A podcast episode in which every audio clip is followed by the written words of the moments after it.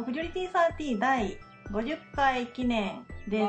わあ、おめでとうございます。と前回、前々回とその前の回か。と、えっと、一応記念だから何回やろうかね、みたいな感じで、えっと、お便りというか、ご質問の方を募集させていただいたんですけれども、香りが、あの、めっちゃしつこいぐらい ツイートをいっぱいしまくったおかげで、あの、結構な方が送ってくださいましたので、ーありがとうごあざいりまがとうございます。それのお話をさせていただこうと思います。はでい、今回ですね、一応50回ということで、なんか記念になることをしようよって思って、いろいろ考えた結果ですね、なんとあの、それ多いんですけれども、あの、ゲストさんをお呼びしてしまいました。というわけで、えっと、じゃあ、登場していただいてもよろしいでしょうか。あ、はい、わかりました。およろしくお願いします。す。マックで朝日やたるというポッドキャストをやってます、沢田信也と申します。沢田さんだよ。どうしよう。す。芸能人に会った。 高校生みたいになってるけれど。皆さん澤田さんご存知ですかあの狭くて浅いやつらの澤田さんですよああ毎この声だと思って。 ね毎回毎回聞いてますあのすいませんありがとうございますあいやのこちらこそ毎回聞いてます、いやいやいやいやすいませんここのノリあんま良くないですよねあのそうですあの澤田さんのあの新崎さんはいはい。方とやられ窓まぎ会はマジ神の会だなと思って あ、もう過去、窓かマギか何回か取り扱ってますけど、まともに話したことは。悪すぎる夜がもう私の中でめっちゃツボであれすごい好きなんですよ毎回ね、窓かマギかの会話するたんびに、こう、iTune レビューでふざけんな って。というわけで、えっと、今回ですね、まあ、あの、不女子の方々、プラス不男子の方々にコメントをお願いしたんですけれども、ゲストが男の人っていう、ちょっと不思議な不女リティサティですが、そうですね。しかも、別に普段子とかでも全然なく。あ、本当そうなんですよ。そんな聖域に50回記念ってね、立ち入ってしまっていいのかっていう。いえいえいえいえ、大丈夫です。全然大丈夫だと思います。はい。えー、フジョリティサーティは、えー、不女子で無女のアラサー2人が、アニメや漫画、ゲーム、その他、もろもろについて、だらだらオタクトークする番組です。なお、スカイプ録音のため、ところどころ聞きづらかったり、それ以外の理由で聞くに足らないところがありますが、ご容赦ください。は以上いです。。ありがとうございます。というわあけれで、あれ言わなくていいですかえ、何フですジかョリティさー。それ、あと、あ、えーあれは録音です。そうなんですね。あー当たり前。え、あの、沢田さんご存知ですよ ね。はい。はい、先に行きましょう。はい、はい、行きましょう。はい、よろしくお願いしお願まいす。します。はいというわけでですね、コメントいただいてるやつを読ませていただきますの。私、先にですね、澤田さんに一つ謝らなければいけないことがあるんですけど、おいきなりゲストにお呼ばれされた今、そうなんです何を謝られるんでしょう。 すいません、私、あの、澤田さんの、あの、狭さんの方にですね、あの、コメントで、コメントっていうかお便りで、はいあの、フリー、あそうです一回もらいました。そうですね、あの、フリーっていう、ちょっとあの、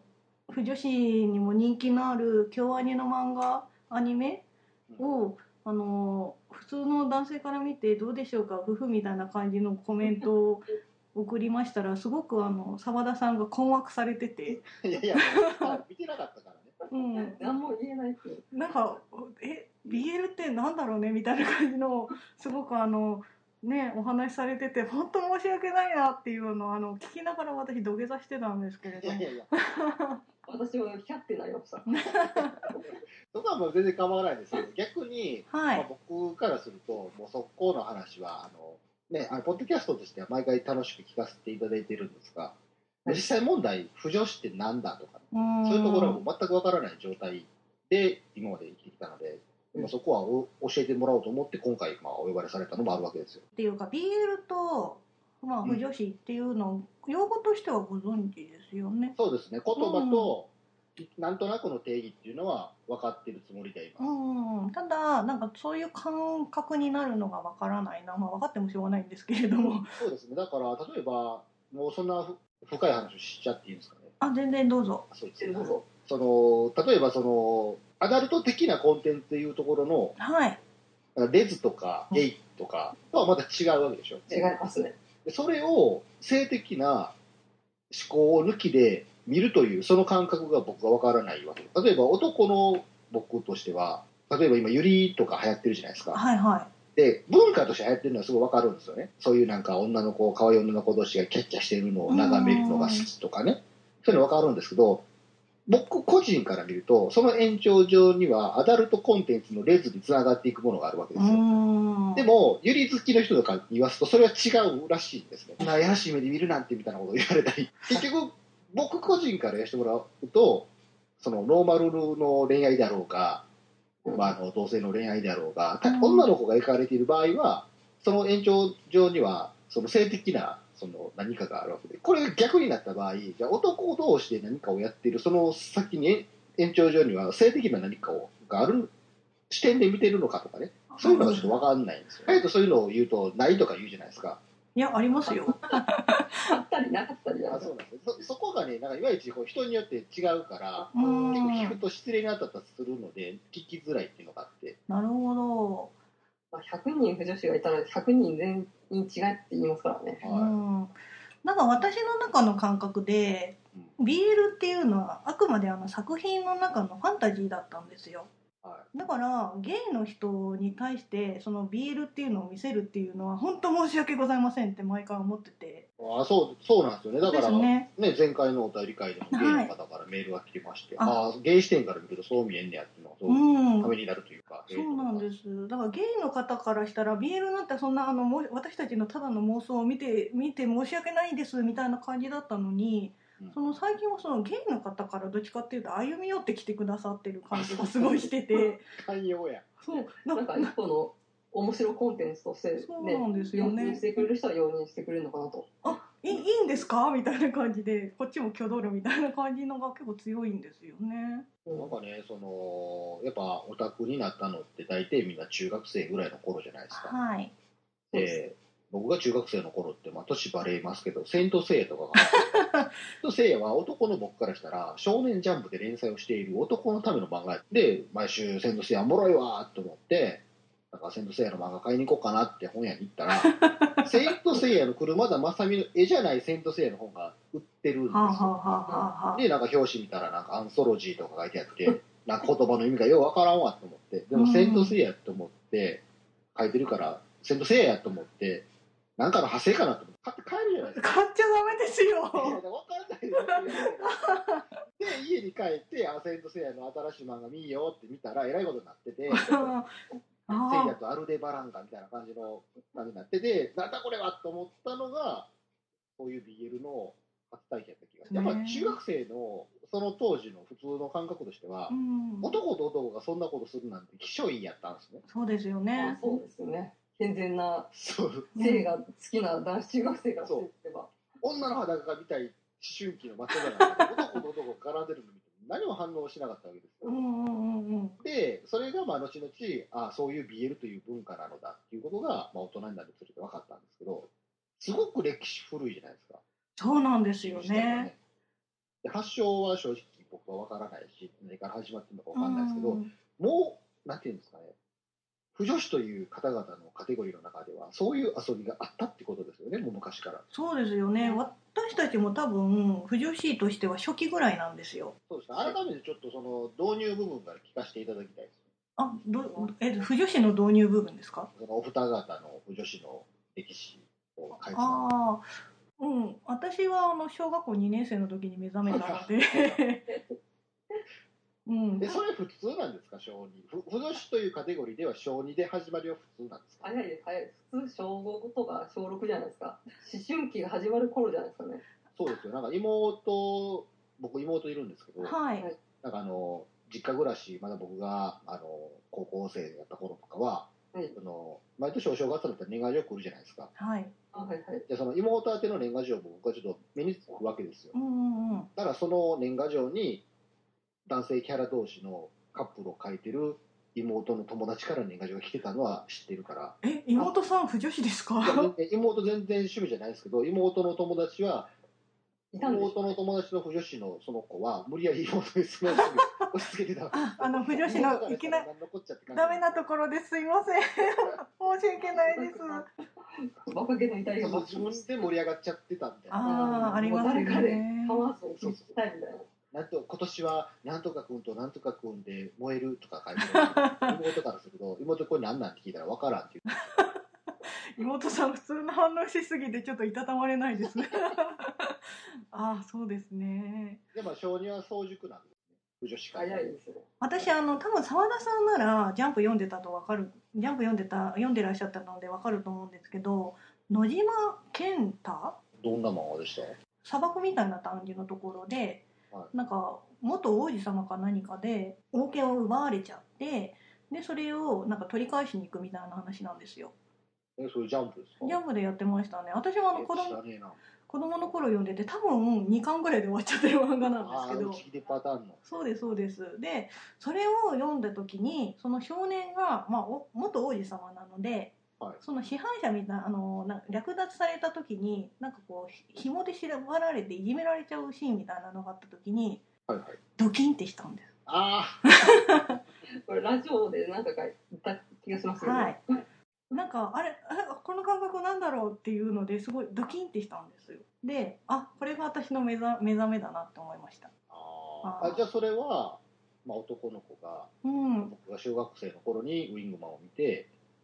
葵さんにピコーンと反応してしまったのと似たような感あじそんな感じですね淡い恋の弾けですねなるほどなるほどだからその二次元に恋をした初めてのそうですねただえでもそれってねはいあもうそれが最初から男と男やったってこ男と男のっていうかどっちかっていうとそれはもう男の子単体でなんか男の子がいじめられちゃうみたいな感じでドキンってしてたんですよとあなるほどね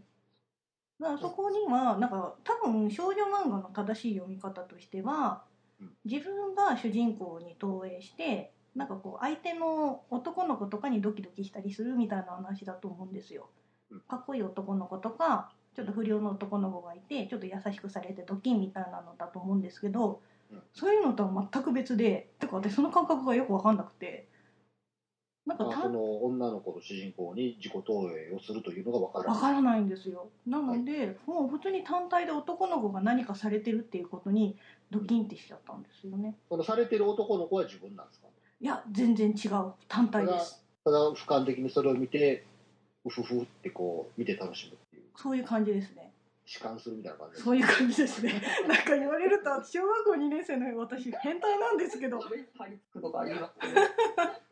ほどなるほどなるほどじゃあもう完全に前提としてはちょっとした性癖的なところなんです多分腐女子は本当にそこら辺は普通の漫画読みとは違う感覚を持ってると思いますもう性癖なわけです性 あーまあフェチズ癖ムこの会話の中でのまあ定義といえば性癖なわけですね性癖ですねなるほどうん。そうですね。まあ私の話をすると多分そこからあの悠々白書の話とかになっちゃうの で、なるほどでですね。で、あの一応さっきあの初期って言ってたんですけれども、多分私たちぐらいの悠々白書とかがスラムダンクが流行ってたのは不女子でいうとこの初期ぐらいなんですよ。あそうなんですねで、うん、そうですね。でその澤田さんがあの多分ちょっと見つめちゃったその「セイント・セイヤ」とかはあのね「セント・セイヤ」とあの、キキャャプテプテンン翼を翼を ちょそっうですね「サムライト・ルーパー」とかもじゃない ですか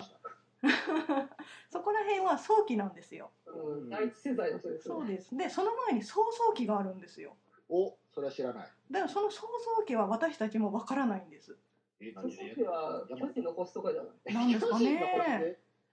だからその、そのサムライトルーパーとか、あの、セイントセイヤとかで燃えてたのはもうちょっとこう、目がニョキニョキって出てきてる、うん不女子のちょっと文化の芽生えが出てきてるぐらいなんですけど、その前にも燃えてた方々は絶対いるはずなんですよ。いやそらねそら遡ればもう、うん江戸時代以前からだったかもしれないですそうです西洋ね時。代からね、ね。 小野の友、妹あのはいはいはい。そうそういう、そういう感じで、なんかやっぱ日本の女性の中に脈々と受け継がれてるものが、不女子だと思うんですよねあー DNA に刻まれてる文化なのね。文化だと思うんですただあの澤田さんのよく一緒に出てらっしゃるリコさんは全くわからんっておっしゃってたじゃないですかあそうですね。全くわからない人もいるのは確かですまあ確かに性癖であるならばそれは人それぞれにそうですありますね。ねっていう感じです私の話はそんな感じな ので香りはちょっと遅いんですよ私はもう18ぐらいですよね。ちゃんと、 18やったらもう価値観とかほぼ固まっているじゃないですか。ま あ、だから刷り込 みなのかなと思って。周りにそういう友達がいっぱいいたので、まあ、そういう土壌に流されてたので、そういう読み方ができたのかなと思うんですけどね。そこですんなりと入っていけるもんなんですか拒否反応とかないんですかうーん、なかったですね。やっぱり刷り込みなんかなっていう。でも香り中学校ぐらいの時にその腐女子の友達がいてさよくわかんないとか思ってたんでしょよくわかんなかったんですけど、多分さ、中炎病だったからだと思うん ですけど、まあその時に悠々白書とか、なんだっけ、スラムダンクとか同人誌、周りではこう飛び交ってましたけど、あんまり読まずにう来て、んそういう世界があるなっていうのは知ってたんですけど、え特にこう、ね、反応もせずに、18を迎え、その時にね、目覚めたのがね、36ぐらいの、えー大人の男の人同士ってやつだったんで私、年齢なのかなと思ったんですよね。うんちょっと親父的しゅ、親親父、なんなんていうんですか、あの、年長したああ、主そう婦そう親父。親父受けですようねん、それもまた性的の一つでしょうけど、うんなんか大体 BL って10代の少年同士とかじゃないですかだかいや、そうですよ。らそんな女もよく知らないうちから男は走らねえだろっていう気があしてて、まあ、その30半ばのえー大人の男同士の人たちは、まあ、嫁がいたりとか、まあ、恋人がいたりとかするんですけれど、まあまあ、男同士で熱い友情を育んでるということで。うんまあ、その女のことを知って、その上で、うん、その男同士っていうのをちょっと、まあ、目覚めたらあかんと思いましたよ。あ、なるほどね。うん、なんかね、基本は分かりましたよ、大体。大丈夫ですわかりまかした 第一フェーズはなんとなく分かりました。、わかりましたか。じゃあちょっとここの前提条件のまま、じゃあお便りの紹介という形でよろしいでしょうか。今回はまあ澤田さんもちょっと普段誌に目覚めていただこうなんて思ってい ないので えあれー趣旨が全然そういうのは思ってないので大丈夫です。怖い な。いきます。えっと、お名前がわかめさんですね。はじめまして、わかめと言います。不女子大生です。フジョリティ、フジョリティ30配信50回到達とのことおめでとうございます。今回記念企画ということでメールをさせていただきました。不女子向けの質問を答えていきたいと思います。1、なぜ男かける男に燃えるのか。これは私が恋愛に理想を持ちすぎているからです。私は障害を2人で乗り越えるハッピーエンドといった恋愛の流れを理想としているのだと思いますまだ腐っていなかった頃男女の恋愛においては年の差身分の違いなど障害が多くあるカップルに燃えていましたよって世間から認められにくい結婚できない子供を産めないなどの障害がある男×男に燃えるのかなと思っていますまた男同士ということで障害がすでに存在していることも私が男かける男に興奮する理由なのかなと年の近い男女の場合2人がぶち当たる障害は当て馬どちらかのかどちらかの家族からの反対シスコンブラコンの兄弟姉妹の登場記憶喪失事故事件の発生などと思います言っちゃえばこれらの問題は日常的にはありえない起こる可能性が低いものですかっこと私は思っていますそのため私は漫画小説で上記の問題が出てくるとわざとらしいと感じてしまいます男2人が恋人同士であればその2人の気持ちが通じ合っていても社会からの偏見などの問題が発生しますそれは絶対的な問題である過去と私は思っています2回目ためわざとらしいとは感じず安心して応援し燃えることができるのだと思います長々と書いてしまいすいません自分の趣味に関することなのでつい力が入ってしまいました分かりにくい箇所があったらすいませんそしてすいませんっていう風な感じでコメントいただいておりますありがとうございますありがとうございます。あの不女子の方はすごく長く皆さん書いてくださってて今回気合の入った感じのコメントがすごくいっぱいあってありがとうございますありがとうございます。まあ、オタクは基本、長文だからね。そうですね。 というわけであの前回のコメンあお便り会でもあったんですけれどもうん。あの結局男と男っていうのは、まあ、ゲイの方の前でそういうことを言うとあれなんですけれどもどうしてもこうんう前提条件としてはあまり日常的ではありえないというか障害が多いじゃないですか。まあ、現代日本においてはね。そうでその禁断の関係性みたいな感じにうん、ちょっとアブノーマルな、なんかこう、単美さというか、そういうのを感じてるのかなっていうふうに思うんですよね。いや、昔からまあ言われてたうん。ことだからねっていう。うん。昔の本当に腐女子って八百いって言われてた時代があると思うんですけど今も言われてるんですけどその頃は本当にそういう関係の方が多かったですよね。うん、そうね、大体、まあ、短美系とか、うん、歌舞伎の歌みたいなやつでしょ。そうそうそうそうんう萩尾元さんだっうんでけ、まあ、そそうですね。あ、違います。竹宮恵子先生です。あすいませんでした萩尾元先生は、トーマの心臓の方です。トーマの心臓もあれ BL でしょ、まあ、BL の走りですから。ううんん、 BL でよくある漫画では結婚できないっていうので2人でちょっとこう苦しむっていう話が題材としては多分8割ぐらいで出てくるんですけれども、まあ、そういうところにやっぱりなんかこう禁断っていうか燃えるのかなっていうふうに私は思うんですよね澤田さんついてきてこれてますかいやあのね、この話はまあ、ためになるというか、うん。物語を楽しむという前提で、うん。恋愛えー恋愛の物語を楽しむという前提で、障害が多い方が個人的に燃え上がるっていううん。思考はすごいわかるんですよ。うん。その究極が男と男の恋であるならば、ああ、なるほどなっていう話ではあるんですけどね。はい、うんここでまた一つ質問が出てきたわけですけど、ほううん例えばもう初めからほ BL のカテゴリーの漫画として作られた作品と、うはいう既存の作品を BL にする自創作って違うでしょ、違いますね例えばその、この方のお便りを僕の解釈で言うと、その初めから男と男の主人公がいて、その二人の恋を成就するドラマを描いた物語であるならば、はい言ってることはすごいわかるんですけどうん、あの既存のものを二次創作した BL っていうのはそもそも正当な物語でそそういう関係じゃねえしって思うまあセイントセイヤとかです ねそうそうそうそもそも違うしだからなんか今のその最初の話その妄想としての BL の遊びとうん、うんなんかちょっとそこを細分化しているというか違う何かがあるような気がせんでもないんですけどそうですね。これは本当に BL 好きの感じの方なんですけれども、まあ、商業 BL が好きなのかなって思うんですけどね。うん作品どどとっしてちかですやっねた。らゲイ同士のドラマとかで多すよ分ねそういうのそうですね。うんうんうん。そっち関係ですね。やっぱりあの BL 漫画が好きな人と、うんあのいわゆる悠々白書のうんユウスケクラマができてるみたいな感じな、じゃあクラマとヒエだ、クラマとヒエができてるみたいなうん二次創作っていうのはまた別物なんですよでねす。よね不女子の中で、で私どっちかっていうと二次創作好きなんですよ、はいはいはいで BL 漫画はあんまり職種がわかんないんですよ、なね、るほどなるほど、うん僕そこがね肌から見てたら全く一緒くたにしてたからうん今のお便りで多少ちょっとまた理解が深まりま したあ本当ですかよかったですよかったのだろうか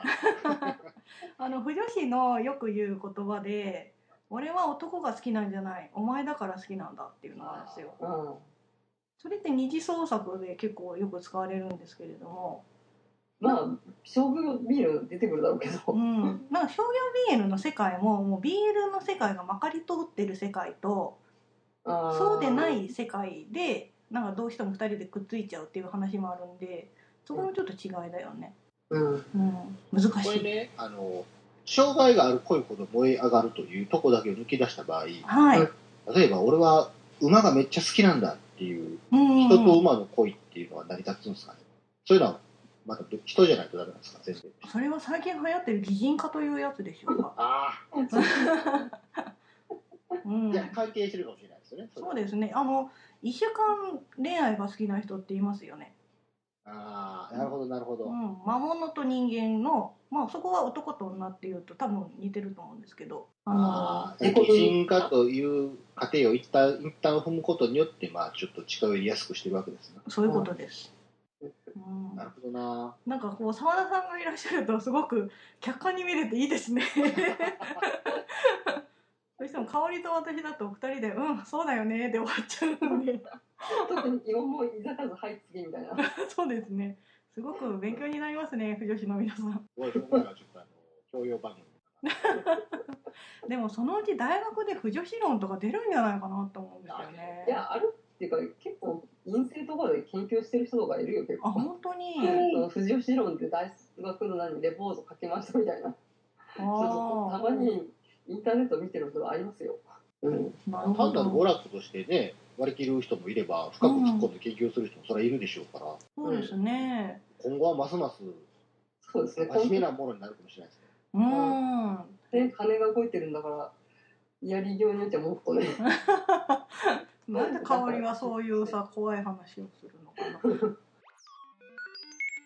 えー、ツイッターからいただきました。はい。えー、精神的貴族の薬師さんから、はい。い一番、えーなぜ男かける男に燃えるのかについては、自分も誰かに無条件で愛されたいと願望があるからだと思います。えー、2番、えー、富士市をやっぱりやめられないと思った時は、えー公式様や 神様が、えー我我々に餌を投下してくれた時と、えーシンプルな、えー答えをいただいております。でうんうん続きは、うーんと、ちょっともう補足で、自分が胸を張って不女子と言っていいのかな作品的に公式に BL でないものをカップリングにして見ることはあまり得意ではありませんね。えー言われてみて、えー人より、えー遅れてそうだなって思ったりする感じです。えー、3次元はより反応が遅いですし、って感じですね。はい。はい。はい。すいません。ただ楽しくて。いえいえ。これは、香り、あの、先ほどの沢田さんのお話ですけど、この方は BL 漫画の方がお好きな方ですよね。これ、無条件に愛されたいってどういうことあ、そこ行っちゃいます なんですか踏み込んでしまった そこ行っちゃいますか。踏み込んでしまいましたからあね。来ちゃいましたかもうここら辺はセクシャリティの話になっちゃうんですけれども、はちょっとそれとコメント似てる方が次平均さんってこの前あのゲストに来てくださった方がですねコメントかいあのお便りいただいてるのでちょっとお話似てるのでその方も先に読ませていただいてもよろしいですかはいはい、えー、と平均さんですなぜ男かける男に燃えるのか不女子もいろいろいるのであくまで私の場合ですいろいろ理由はあるのですが一番思うのが対等な関係の上に成り立つ恋愛関係に燃えているのだと思います当たり前ですが男女は最初から男役女役が決まっていますつまり男が攻め女が受けですそして女は受け的な立場でも何の疑和感も疑問も違和感もありません女はそういう性別だからですしかし男性同士は初めは対等な立場です対等な者同士が右極う紆余曲折してどのように対等ではなくなるのかつまりどっちが受けでどっちが攻めになるのかそのあたりの流れみたいのに燃える気がします生物学的に本来は対等な者同士の間に発生する力関係がいいんだと思いますあと女性ってワイドショーや芸能ニュースが好きですがあれって人間関係をのぞみ覗き見るのが好きなんですよね BL に関してもそんな感じで男性同士の人間関係を見たいんじゃないんでしょうかあと夢小説や乙女芸が好きな方はキャラクターと自分の関係を考えますが不女子は自分を排除した関係が見たいんですよねそこら辺の違いも気になりますドリーマーかっこ夢小説が好きな人な友人がいますが話が全く合わず面白いですまあ、とりあえずここまで読ませていただきます男の人と男の人だからその同性だからすごい一体感があるじゃないですかうん男同士だからだからなんかそこですごく深く分かり合えるんじゃないかなっていうふうになんとなく想像しちゃうんですよ心の中で男と女友達関係って絶対に私ありえないと思ってるので、うんでも同性同士だからこそ深くこう感じ合えるところって絶対あるんだろうなっていうふうに無双しちゃってるところはあるんですよねいや要はあれでしょ、その、まあ、この世の中何でもレッテルうででんきてるわけじゃないですか。そうですまあレねッテル、まあ、ひどい言い方で、まあ、言うたら定義ね。やっぱその一番の根本の定義っていうのは男と女っていう定義なわけですよ。うんでもやっぱりその定義があるがゆえに、こう錯覚させられたり、偏見や主観が生まれてしまったりっていうことがあるから、まあ、ヘリ BL とかね、男と女男女のの言ってますけど、要は全部取っ払った純粋な恋愛として見た場、見れるわけでしょそうなんですよはいうん、そうですね。それが無条件ってことですよね。そうなんだですからそういう肩書きとかレッテルとか主観とか錯覚とかに左右されない、うん本当の意味でのピュアなラブが見れるのに一番近いのが今、男と男だっていう話ですよ。で、うどうしてもなんかこううちの両親とか多分香りもとかあの澤田さんの世代もそうだと思うんですけれどもの自分たちの両親ってどうしても男の男性の方が強いお父さん強くて女の人はどっちかっていうとこう従ってる感じの家庭じゃないですか。うん昭和の家父長制がそうですね近づいた頃のだから男は仕事、女は家庭みたいな世代あって。ね、言葉はちょっと違うかもしれないですけど、典型的なレッテルですからね。そうですね。で、私たちがちょっと育ってきたぐらいには、女性のその社会進出っていうか、女の人も強くなきゃいけないんだよみたいなのがちょっとずつ出てきたくらいだと思うんですよ。うん。で、どうしてもその男の人と女の人の恋愛だと、女の人は弱くなっちゃう。まあ、受け身になっちゃうっていう感覚がどうしてもあってうん、なんかそこが自分の中では受け入れられなかったんですよね。男の人と男の人だったら対等じゃないですか。うんそこの恋愛だったら、あ、それなら全然 OK って思っちゃって。いやわかりますよその話の話で言うと、まあ、男と男だからこそしか書けない恋愛関係があるっていうのは分かります。っていうた感だじ。そこでね、また一つの疑問が出てきたんですけあ、はい、どうぞ。その男と男で描かれてるなっていう作品も、ちらほら見たことありますよ、そら、研究という か、興興味でね、単純にあ、はい、はい、はい。ただその時に完全に作品の設定では男と男やけど、うん。はもう完全に女として描いてんじゃんっていうのもうん。あるわけですよ。い、あそりれまはす。どうなんですか最近の。これ、見た目が男なだけで女じゃんっていうキャラとかがいたうりんすうるわんけうなんんですうんねうんうん。僕からすると。だから少女漫画でやってる内容の、その表面のスキンだけを男にしてるだけで、はい。やってることは少女漫画と同じじゃんっていうような作品も見たことがあるので、うんうんうん。そこら辺はどうなんですか単純に見た目が男だったら安心するとかそんなんなんですかいや見た目がやっぱ可愛らしいオタク男の子の受け初太受けってよくあるんですけれどもやっぱそういうのも全然多いんですけど、うんでもやっぱりその前提条件は男なんですよねうん。だからもう存在として女の子らしいといえども存在としては男であるというそういうことでそれが本当に可愛い女の子だったらとはまた別物なんですよああそれはあれですよね女性だからこその視点ですねそうなんですなるほどなるうんすごく女の人って面倒くさいですねほどこれね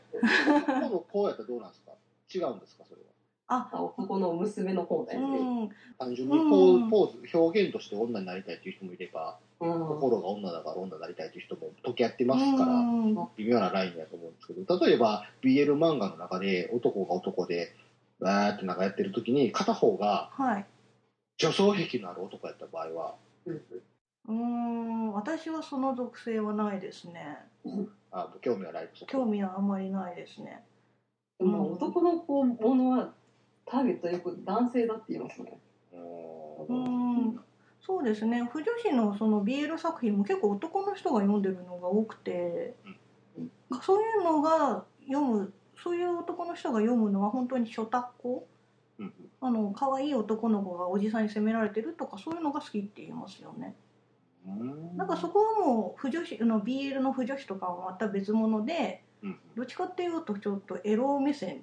はいはい。あにくまで表現としては男と男描いてるけど、まあ、根底は全然 BL、ボーイズラブではない。ないとは思いますそっちどっちかっていうと初タ好き乗り込ショタエロス。そう伝えの方じゃないかなと。うんとは別ですよねなるあよくあんまりその攻めの方の顔描かれないとかもははは。さそれ完全にエロゲーのうんそう表です現ですようんうね。んうんうんうんうんそれってどっちかというと読者さんがあのその攻めてる方の男の人になっちゃってる状態じゃないですかそうですね。不女子ってまあちょっといろんな人がいるので一概には言えないんですけどどっちかっていうとその登場人物には絶対ならないんですよあもう俯瞰的なそうなんです神の視点なんで。神の人なんですよよくあの不女子も天井から覗め覗きたいタイプとうんあのすあのドアの隙間から見たいタイプとあの床になりたいタイプとかいろいろそのタイプがいっぱいあったりするんですけれど ならない私はどっちかっていうとあのお姉ちゃんになって2人とも幸せによかったねっていうふうになりたいタイプなんですよね。あ出ちゃうみたいなそうそうそれそれ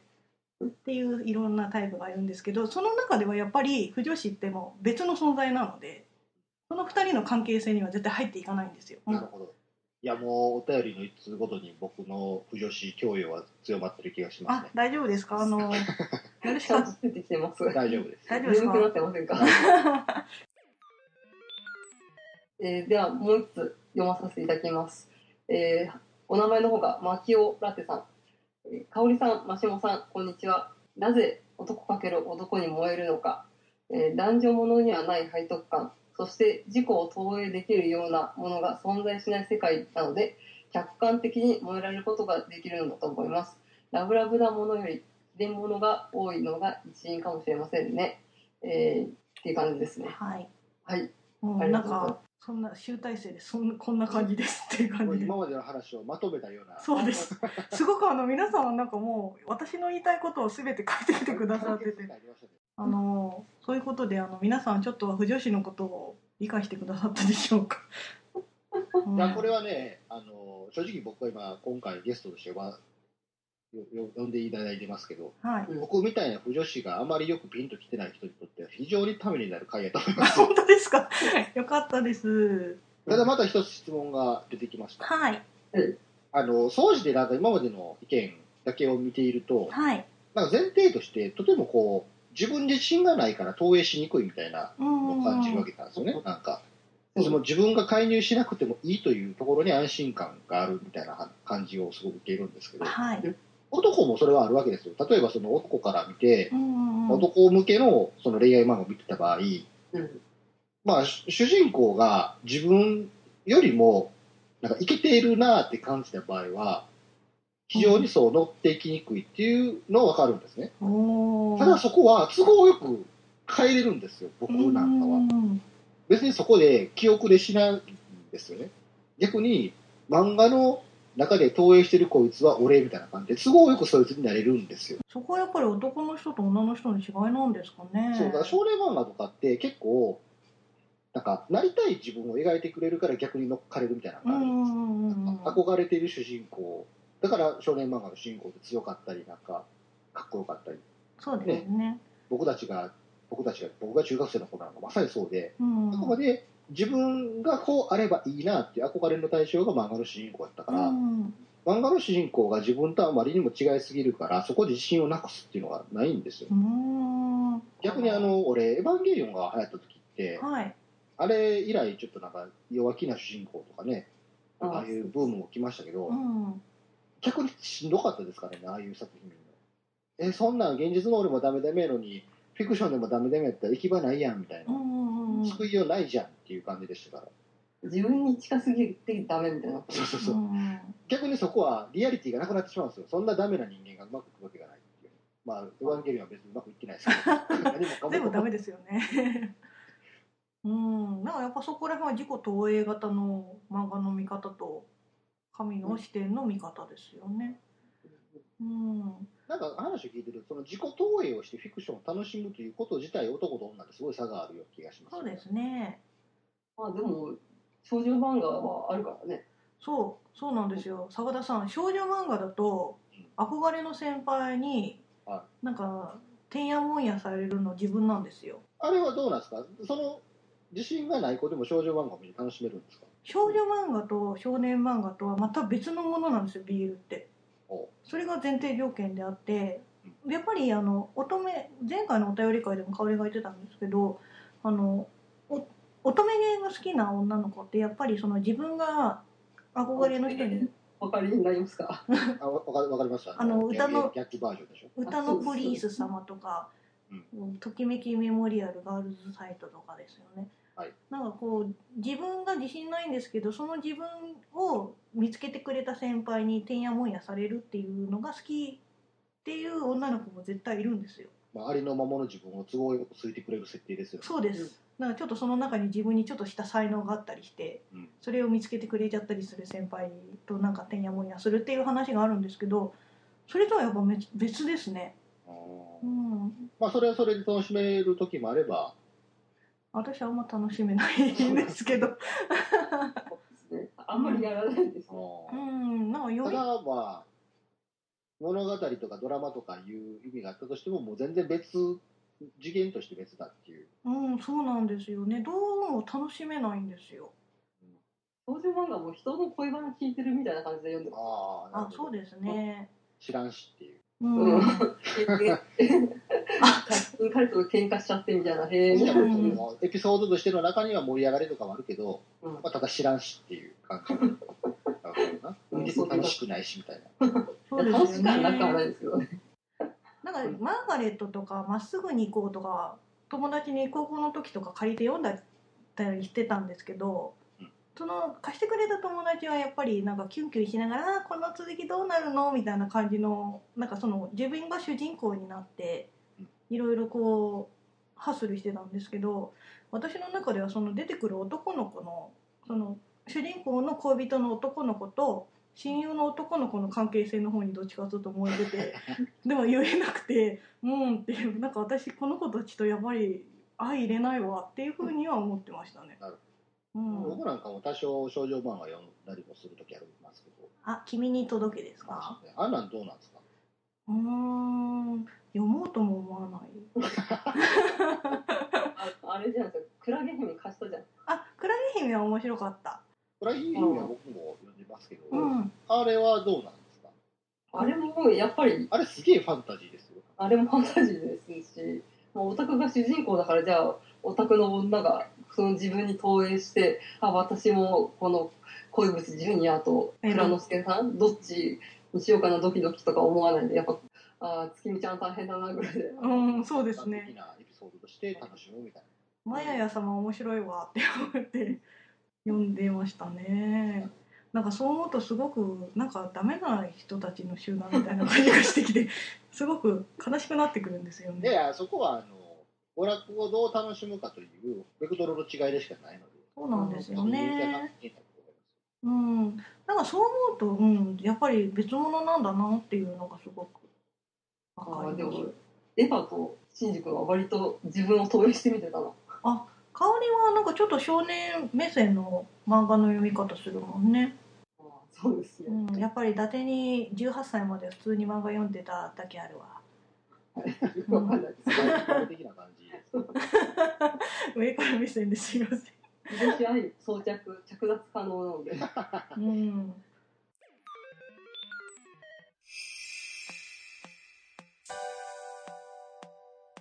はい、えーというわけですごく中途半端なところですけれどもこの後もまだまだまだお話の方が続きますので一旦ここで切らせていただきます残りはこの後すぐ配信になります第50回後編でお送りさせていただきますのでそちらもどうぞよろしくお願いしますフジュリティサーティのマシモでした